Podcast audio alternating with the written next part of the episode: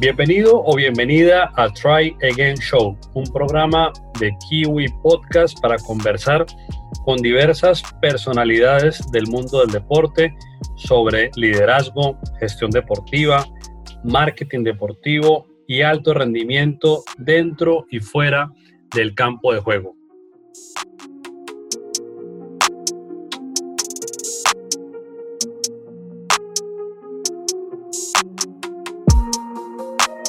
Hoy, en nuestro episodio número 4, han pasado por este podcast varios amigos. Hoy tengo la fortuna de conocer, digamos, cara a cara, a través de la virtualidad, pero cara a cara, una persona que es muy cercana también al medio del rugby porque es justamente un partner especial de la Federación Colombiana de Rugby.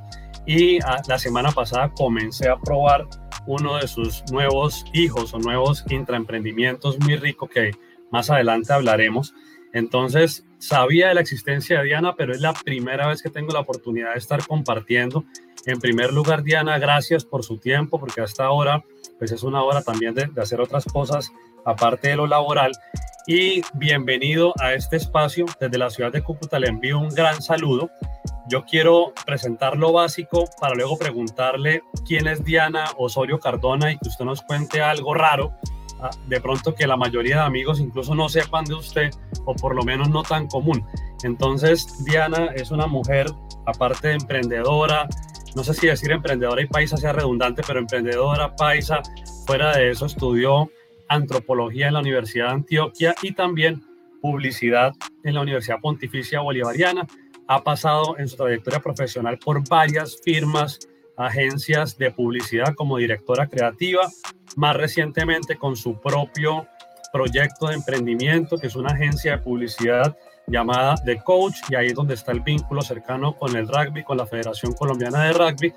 Eh, The Coach más o menos tiene cuatro años aproximadamente, y dentro de esta agencia nace este nuevo hijo, este intraemprendimiento que yo probé hace pocos días y se llama Café Atleta.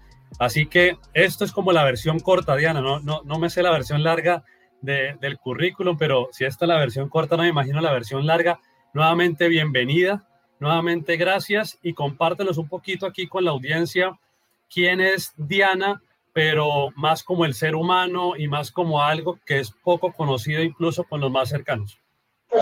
Hola David, muchas gracias por la invitación, qué, qué bonito espacio y pues nada, muy, muy, muy halagada porque quieran saber más de mi vida.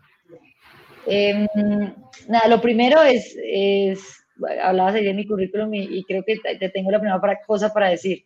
Realmente sí, estudié antropología, estudié publicidad, pero no me gradué de ninguna. Bueno, pero lo dije bien. Yo, técnicamente lo dije bien. Dije, estudió, estudió. Yo los estudié y los aprendí, pero no me gradué de nada. Em, soy, como le digo siempre a mi familia, a mis amigos, una feliz bachiller. Eh, y, eso me ha servido yo creo que mucho en la vida para entender que uno no necesita muchos cartones para sacar adelante los proyectos que requiera. Sí necesita mucha disciplina y sí necesita uno aprender mucho eh, de la gente con la que se encuentra en el camino, de las organizaciones en las que trabaja, pero, pero que al final yo creo que, que no hay límite alguno para, para la academia como tal. O sea, la academia no es el cartón, mejor dicho. Em, yo me considero una persona muy académica, pero no, no, no una persona, digamos, con, con, tanto, tanto cartón encima. Y ese es como por encima ahí te, te dejo la gran revelación. Pues Diana, genial porque en primer lugar me decidí a hacer este espacio para Kiwi. Primero porque mi hermano me echó de Kiwi, tenía que inventarme una excusa para poder volver a darle algo a Kiwi. Entonces dije, acá hay una buena excusa para dar buen ejemplo, pero ahora dices que no hay que, no hay que ser profesional. No, mira, justamente yo estoy estudiando este año y lo, lo, varios de los hábitos positivos de pandemia que quiero mantener incluso después de la pandemia es justamente este eh, autoestudio, esta búsqueda del conocimiento constante. Lo estoy haciendo pues a través de, muchas, de muchos medios, pero uno, una plataforma que me gusta y la, la estoy usando es Platzi, es un, es un emprendimiento que tiene parte colombiana, parte guatemalteca y que hoy en día está en Silicon Valley y, digamos que ha entrado a, como al mundo grande del emprendimiento y justamente me gusta mucho la frase y la conecto porque tiene que ver con lo que dices y es, ellos dicen, nunca parar de aprender. Y yo promuevo eso, me gusta mucho justamente eso, me gustan los libros porque finalmente el conocimiento va más allá, como bien lo dices, de un cartón. Pero igual como lo estudiaste, yo quiero invitar a los oyentes a que también escuchen el episodio con Diana, pero del podcast de Juan Carlos Salazar, un abogado cucuteño que es especialista en propiedad intelectual y que hace pocas semanas, pocos días, también tuvo como invitado a Diana. Yo no quiero repetir lo que se habla ahí, pero sí quiero invitar para que las personas que escuchan esto lo busquen en cualquiera de las plataformas, al igual como está esto, en Spotify, en Google Podcast, en Apple Podcast. Ahí encuentran eh, Juan Carlos Salazar Camargo y está Diana Osorio. Entonces, yo sí quiero preguntarle algo que me parece muy chévere y que también me, me anima para yo estudiar un poco más y tiene que ver con la antropología porque hoy en día lo que más estoy observando y lo que más me interesa es el comportamiento de las personas, dado estos choques bruscos de, cambio o por lo menos choques no esperados. Entonces, una de las, de las pocas preguntas que no la tengo apuntada, pero que sí la tengo en mi cabeza y que tengo que hacerse la Diana, es que en enero, cuando yo estaba observando noticieros acá en Cúcuta, ya las noticias empezaban a mostrar temas del el COVID-19 en China. Tal cosa está pasando en China, luego empezaban a mostrarnos noticias de lo que estaba pasando en Italia. En, en esos momentos de enero y febrero, cuando tú veías esas noticias de China, de Europa, España, Italia, ¿qué pasaba por tu cabeza? Tú ya empezabas a decir miércoles, aquí las metas de este año hay que cambiarlas o fue hasta cuando el gobierno dijo, señores, Colombia entra en cuarentena. Un, poco qué pasaba por tu cabeza eh, más o menos en febrero de este año. Uy, David, nada, yo creo que, que mm, eh, qué buena pregunta. Yo creo que es, es, difícil, yo me devuelvo un poco como a lo que, a lo que pensaba en febrero y creo que era difícil dimensionar el, el, este impacto tan, tan fuerte que hemos tenido con el tema. Yo honestamente en febrero estaba incluso muy enfocada en Copa América, que se iba a realizar en junio. Em, digamos que estaba viajando mucho entre, entre Paraguay y Colombia. Sí sentía ya las restricciones en términos de viajes y Paraguay, por ejemplo, que era un lugar donde me estaba quedando varios días, estaba cerrado desde febrero, o sea, ellos estaban en una cuarentena bastante estricta desde febrero, así que yo ya sentía fuertemente el impacto pero, pero no pensé que, que, o más bien, ¿sabes que Siento que lo identifiqué y me di cuenta que esto iba a ser catastrófico el día que salió el comunicado de que la Copa América se cancelaba, como que pues, se aplazaba para el otro año. Creo que ese día fue que entendí, no, venga, esto de verdad no tiene arreglo eh, hasta, hasta el 2021. Y el, y el tema, yo creo que, claro, veíamos China eh, y sabíamos en el fondo que venía, yo creo que todos, yo incluso creo que de manera súper rápida yo para principios de marzo ya tenía mi Excel de, mi Excel de nuevas metas y de nuevos, de nuevos planteamientos para, para la compañía.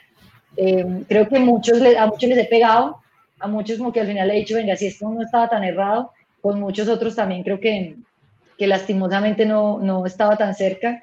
Eh, creo que uno al final se deja mover mucho por el positivismo a veces y bueno, nada, yo alguna vez pensé que en agosto íbamos a poder empezar a repuntar más, hoy lo veo mucho más complicado, em, pero, pero te diría que uno por mucho que observa, es, eso es el tema, es, creo que uno se deja llevar mucho por, por, por lo positivo que es y por decir, bueno, nada, tiene que haber una manera, no puede ser que todo el mundo pare, y honestamente también siendo algo sin precedentes, sin antecedentes, era muy difícil poder realmente eh, dimensionar que la economía del mundo se iba a, a pagar yo creo que era algo que nunca pues, nos había pasado a las personas de mi generación. Incluso yo lo hablaba con mi abuela, con mi papá. Creo que ninguna otra generación se habían encontrado eh, en esas circunstancias, incluso con guerras pues, que, se, que se daban en otros lugares del mundo y con nuestra guerra eh, tan complicada en Colombia nunca se había vivido un, un apagón económico de, este, de esta manera.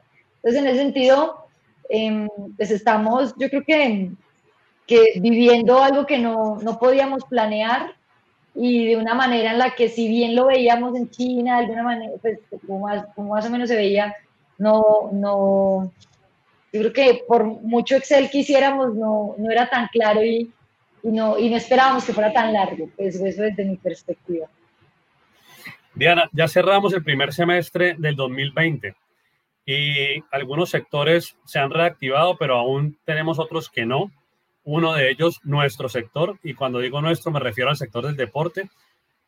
Eh, el DANE publica recientemente que en el mes de mayo la economía colombiana perdió 4.902.000 empleos, casi 5 millones de empleos, y eso, eso con mayo. Y si miramos a abril, la pérdida de empleo de abril, la destrucción del empleo, fue como retroceder 12 años en la historia económica del país. O sea, volver a construir eso en el tejido empresarial va a ser algo muy complejo y a veces cuando, cuando no pagamos una nómina, pues no tenemos la dimensión, pero los que tenemos la oportunidad de generar empleo y, días como ayer, que es quincena, pues es cuando realmente estamos viendo esa radiografía clara del negocio y la importancia, digamos, del oxígeno de las ventas. Entonces, digamos que traigo esto acá a colación porque en este sector de deporte, con lo que queda del 2020, que es el segundo semestre, ¿cómo lo ves en términos de, de, una luz, así como estabas diciendo, las proyecciones de, de abril y mayo, pues ya pasaron, pero hoy en día, ¿cómo estás viendo el segundo semestre? ¿Hay de pronto alguna esperanza en ti que fuera de lo de alto rendimiento se pueda reactivar, digamos, lo, lo que tiene que ver con ligas, con clubes, pero a nivel más amateur o a nivel, por ejemplo, de divisiones inferiores, de lo que es el deporte formativo? Pues David, mira, em, primero pues importante especificar dónde, dónde estoy ubicada y en qué contexto me muevo, pues porque sí es la industria del deporte, pero claramente em, de coach, que, que, digamos que es mi empresa, está muy enfocada en el, en el mundo del mercadeo en ese territorio deportivo. Entonces eso ya define, digamos que unas condiciones para este semestre.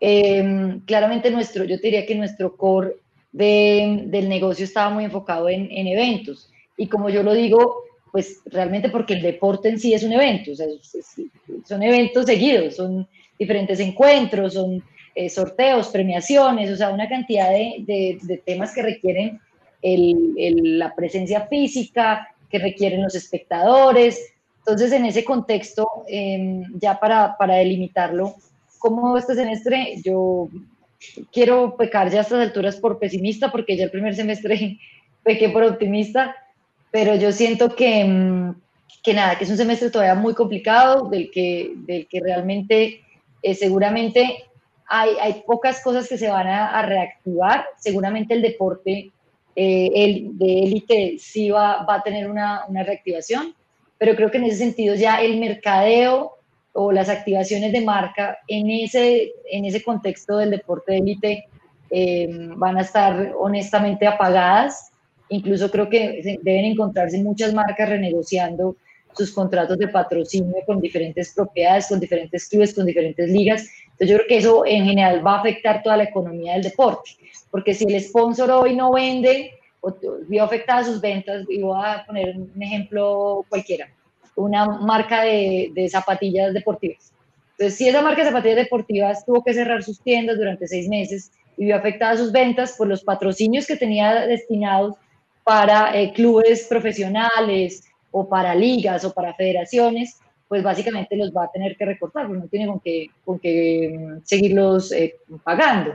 Y si los recorta, pues claramente parte de los planes que había hecho la federación, la liga y los clubes van a verse, van a verse completamente afectados. Entonces, eso a nosotros como de coach eh, claramente nos afecta mucho porque parte de nuestro negocio es la administración de ese tipo de contratos y nos afecta mucho el tema de la activación de eventos para nosotros incluso te diría que el pico de facturación este año va a ser Copa América, con Copa América aplazada, pues ya de entrada hay una gran parte de la facturación que no vamos a ver.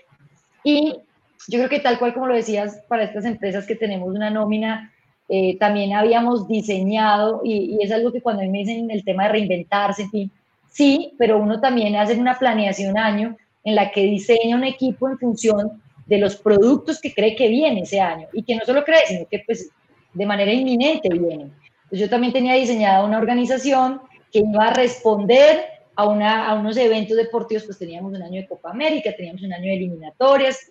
Me enfoco mucho en fútbol porque parte del, del core de la compañía hoy pues está ahí, pero en otros deportes pues hablemos de rugby, hoy teníamos repechajes, o sea, era un año muy movido en lo deportivo, lo que significa que para nosotros era un año eh, de una operación bastante alta, por lo que yo necesitaba un equipo bastante grande eh, y un equipo senior que, con capacidad para tener, digamos que una respuesta muy autónoma con los diferentes proyectos. Y eso no hay forma de reinventarse, honestamente, cuando te das cuenta que se apaga absolutamente todas las posibilidades, porque todas las fechas están aplazadas. Honestamente, yo hoy creo que eh, lo único que se ve medianamente seguro es en ciclismo el regreso de las tres grandes que ya están agendadas desde el 29 de agosto, pero después eh, mm, ni siquiera el fútbol profesional colombiano tiene una fecha de regreso, de regreso clara, las eliminatorias están eh, medio embolatadas en términos de fútbol y pues en rugby ni hablar. Entonces, en ese sentido, em, yo creo que es un año que, para responderte como de una manera más concreta, eh, yo como lo veo hoy dentro de la estrategia mía de coach, es un semestre para recogerse, para tratar de gastar el mínimo de energía posible y de recursos posible para aguantar hasta enero, que sea un, un mes en el que esperamos la vacuna ya está disponible, eh, o por lo menos un tratamiento, y, podamos ya empezar el movimiento típico de la preparación de marcas y de stakeholders y de right holders para el, para, para el año que, que, empieza. Sí, sin duda coincido, pues digamos, con, con, el tema de la importancia del aguante. Y si lo llevamos al deporte es como cuando faltan 15 minutos y el entrenador le dice, tranquilo, ya se va a acabar, faltan 15, ¿no? Pero, pero pues también hay que aguantar y, y, y no hay que dejarse pues meter esos, esos goles en contra o esos traes, en contra para mantener ahí y, saber manejar el marcador. Es, es, bastante complejo, pero yo quiero preguntarle algo, pues para aprovechar también, primero, de coach no es la misma hoy, 2020, que en el 2016, ¿cierto?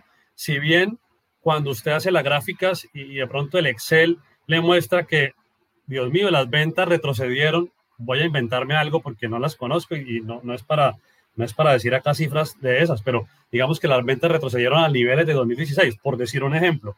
Pero el conocimiento y la experiencia no es ni comparada con la de 2016. Es más, se ha venido acumulando y creciendo en conocimiento y en experiencia algo genial. Entonces, la versión 2020 de la agencia es una versión mucho más robusta en ese sentido. ¿Por qué quiero traer esto acá, Diana? Porque si vemos el deporte como la industria del entretenimiento, el ser humano, o sea, nosotros como seres humanos, seguimos necesitando entretenimiento. Y pues si ya no es ir al estadio, pues tendrá que ser otra cosa. Entonces, esta mañana leía que el Circo del Sol, que está en la industria del entretenimiento, despide 3.400 empleados. O sea, imagínate esa magnitud. Claro, estamos hablando de una empresa multinacional de ese nivel.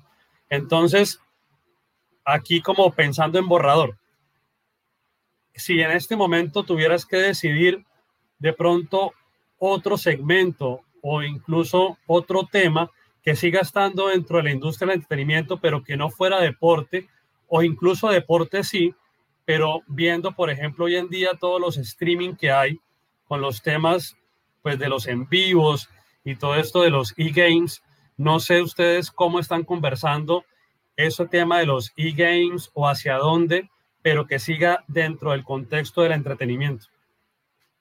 Pues David, mira, em, lo que te decía, pues hemos tenido seis meses, yo creo que ya, sí, marzo, abril, mayo, junio, cuatro, para, para ahondar como, como muchos escenarios. Yo lo que creo es, de coach, em, está parado en, en, ese, en ese territorio, de, deporte y entretenimiento. Entonces yo creo que ahí se, se, se puede encontrar muchas oportunidades, pero sí creo que el deporte es hoy el foco.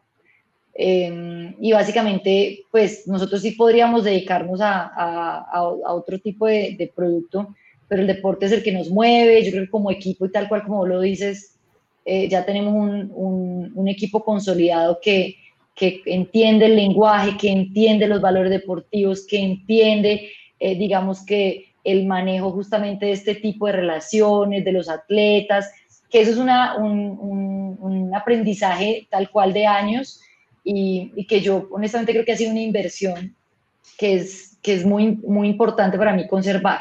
Entonces, yo creo que lo primero es, nosotros como de coach queremos seguir siendo eh, coherentes con, con, ese pilar deportivo, entonces no irnos ahora a vender cualquier otra cosa.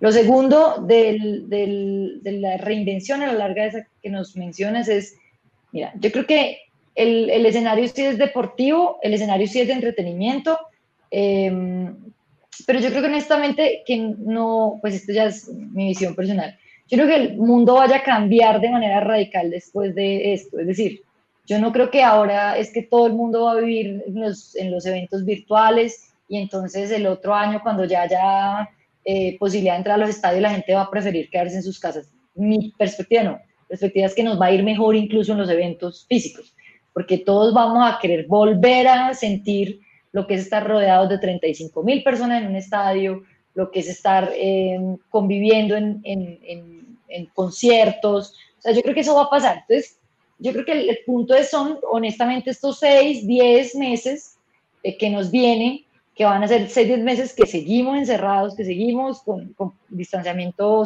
mm, físico. Y, y, y, yo creo que no, en, en, mi opinión, no amerita una transformación en, en ese sentido, pues radicar la agencia. Adicional, también tengo como una perspectiva y es que siento que hoy eh, los consumidores en términos al, del acercarnos al contenido digital, estamos muy acostumbrados al contenido gratuito. O sea, uno no entiende por qué debería pagar por ese contenido. Es decir, no es ahora que yo te voy a hacer un concierto virtual y tú vas a pagar los 300 mil pesos que implicaba eh, una boleta de, de, lo físico. Obviamente los gastos pues son otros, ya no tengo que pagar un venue, ya, pero sí tengo que pagar al artista.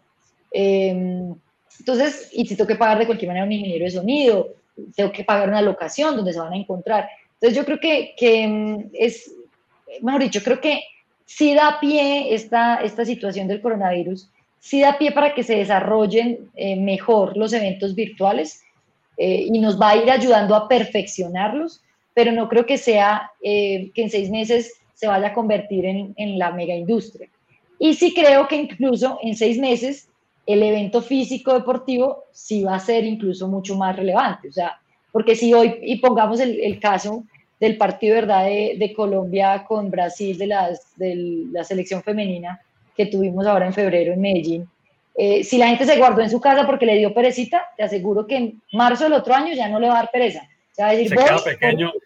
Claro. Se pequeño el estadio cincuentenario. El cincuentenario. ¿Por qué? Porque es que hace un año no puedo salir a la calle, hace un año no puedo gritar un try, hace un año de verdad no puedo estar aquí pendiente de, de, de, de todo, después de Aleja, de que sea. Y yo creo que que eso, eso es algo que, que ahí te digo, no, no, no creo que sea correcto enfocar ahora todos los esfuerzos en lo, en lo virtual. Creo que obvio, va a haber unos productos y estamos desarrollando unos productos alrededor de eso, pero con miras a que realmente en el 2021 volvamos a lo presencial y volvamos al, a lo que es de verdad como seres humanos eh, vivir en contacto. Pero el Circo del Sol es lo mismo, es decir, sí, puedes hacer, incluso yo creo, creo que ellos hicieron shows virtuales y los puedes hacer, pero es imposible mantener las nóminas y los gastos fijos que tienes pensado en una operación física, con incluso los ingresos que te genera la operación física, y ahora transformarlo en, alguien, en algo digital cuando tú no vas a pagar la misma boleta por el, por el evento virtual versus por el evento físico.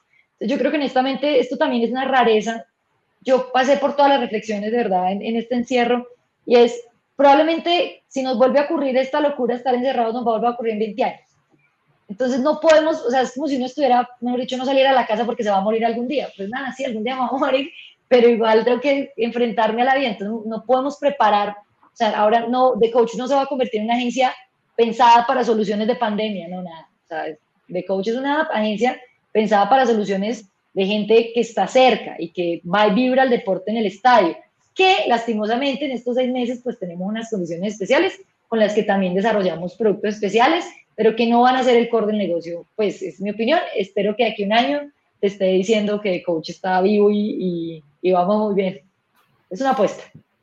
deseamos eso, pero incluso mira que, que, lo que dices se empieza a ver, por ejemplo, Australia ha demostrado que la mayor taquilla nunca antes vista la ha tenido en estos días. Entonces, pues lo que estás diciendo en, en otras esferas del, del, del mundo se, se, se, está viendo y también es, es lógico, ¿no? Por ejemplo, Uruguay eh, está tomando un modelo de regresar a clases, los niños a las escuelas. Claro, es algo gradual, no van todos los días, en la semana van dos días, pero claro, los niños lloraban porque ya deseaban estar allá. Entonces, es, es lo que dices, nosotros como seres sociales queremos estar en contacto, no va a poder ser eh, como, como antes en este momento, pero claro que queremos estar en contacto. Yo, yo quiero aprovechar para que nos ayudes a entender un poquito más cómo piensan las grandes marcas porque ustedes están en un mundo que me, me, parece muy bonito y es en relación con las marcas, que son finalmente las que tienen los presupuestos, pero también están con los deportistas o, digamos en el deporte, pero también están con las audiencias. Entonces ustedes tienen una triada bien interesante y sobre esa triada ustedes también desarrollan su modelo. Eh, por ejemplo, yo veo España y yo veo que cuando están compitiendo el, el rugby español, hay un patrocinador muy grande que es Heineken. Eh, o un banco en Brasil tan bueno como o importante como Bradesco, lo veo en la camisa de la selección. Entonces, claro, soy colombiano y entiendo que acá el fútbol está por encima del resto de deportes en tamaño de audiencia, por lo tanto las marcas, guste o no le guste a ese gerente de marca del fútbol, pues va a querer estar ahí si es que está interesada en el deporte de pronto tiene que ser algo muy de nicho, pero finalmente hay deportes interesantes. No quiero de pronto sonar que solamente el rugby, pero el rugby es uno de ellos, deportes emergentes que están creciendo en su audiencia y que son además en una balanza de costo-beneficio, hoy son muy económicos llegar a ellos. O sea, es, son, son influenciadores económicos muy, muy buenos que están realmente muy conectados con, con esas personas que los siguen, aunque son pequeñas eh, grupos de personas, pero están muy conectados. Entonces, un poquito como regálanos esa forma en que las marcas miran los distintos deportes para poder ver, oiga, cómo, es que no quiero dar nombres de marcas colombianas, pero como un banco grande de nuestro país, cómo no está en la camiseta eh, de, de, nuestro equipo de rugby o cómo no está más trabajando con el patinaje o cómo no está con este boxeador o cómo no está con este grupo de gimnastas que son buenísimos. Eh, danos un poquito de luz ahí. Pues David, mira que de verdad también qué gran pregunta. Em, y me encanta porque nosotros hemos luchado desde coach, desde muchos frentes. Mira, tenemos anécdotas desde nosotros fuimos eh, los que ayudamos en la consecución del patrocinio de centrales en el 2016 con la Federación Colombiana de Rugby. Eh, tratamos de vender un equipo de ciclismo con Víctor Hugo Peña, eh, que es pues, una gran figura que hoy es comentarista en ESPN Bike. Eh, mejor dicho, pasamos también por buscar patrocinio de Omar Pinzón, un nadador olímpico que fue el nadador más joven de Colombia que llegó a, unos olímpicos. O sea, hemos pasado por tantos frentes y, y, y honestamente creo que hemos aprendido muchas cosas y, nunca lo había reflexionado de esta manera, pero, pero funciona así. Yo creo que parte de una, de una falencia que tenemos hoy eh, en la industria del deporte, incluso te diría que mundial, porque si ya estuviera tan solucionado, eh, aquí ya habría llegado. Seguramente hay unos modelos mucho más, más claros en otros países y en otras industrias, pero yo creo que es generalizado, es un problema de cómo medir la efectividad de los patrocinios. Si tuviéramos claro cómo medir la efectividad de los patrocinios, sería muy fácil juzgar cuando me sirve o no una propiedad, cuando me sirve o no un, eh, patrocinar un club, una figura, un, X, ¿cierto? Entonces yo creo que bajo esa falencia de no tener cómo medir, pues claramente los, los eh, deportes o disciplinas o atletas o clubes que generan, digamos que, eh, más data numérica, es la que más fácil les queda, les queda eh, buscar y, gestionar patrocinios. Y claramente, em, yo creo que bajo esa falencia de no tener modelos de medición, es que tenemos marcas que, y marcas y gerentes de marca que realmente dicen, pues sí, lo mido por audiencias. Y si lo mido por audiencias, pues el fútbol es el que nos gana. O sea, porque claro, sí, un país alienta una selección Colombia de fútbol, pero, pero ¿cómo mido el resto? Entonces, yo creo que partes de ahí, ¿sí me entendés? Y yo tengo una reflexión que, que le hacía, lo hablaba con alguien en estos días y es que yo creo que cuando un patrocinador eh, decide meterse en el territorio del deporte, no debería buscar una audiencia, debería buscar un propósito.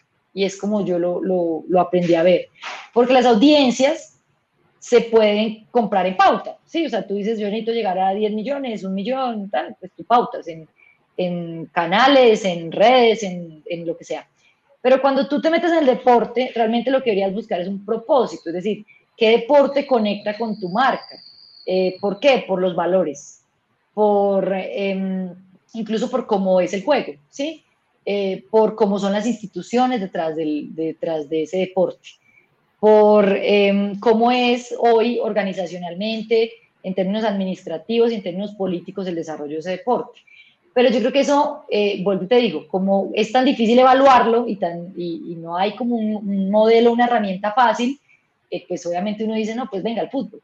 Pero yo creo que, que el, el, punto está en, en, y ahí voy por ejemplo con el rugby porque yo lo defiendo, eh, y creo que en la agencia, de verdad, creo que hemos, hemos sido eh, como incansables en, en cuantas reunión y sala de juntas de todas las marcas a las que hemos tocado decirle, venga, pero el rugby qué, ¿por qué no? ¿Por qué no?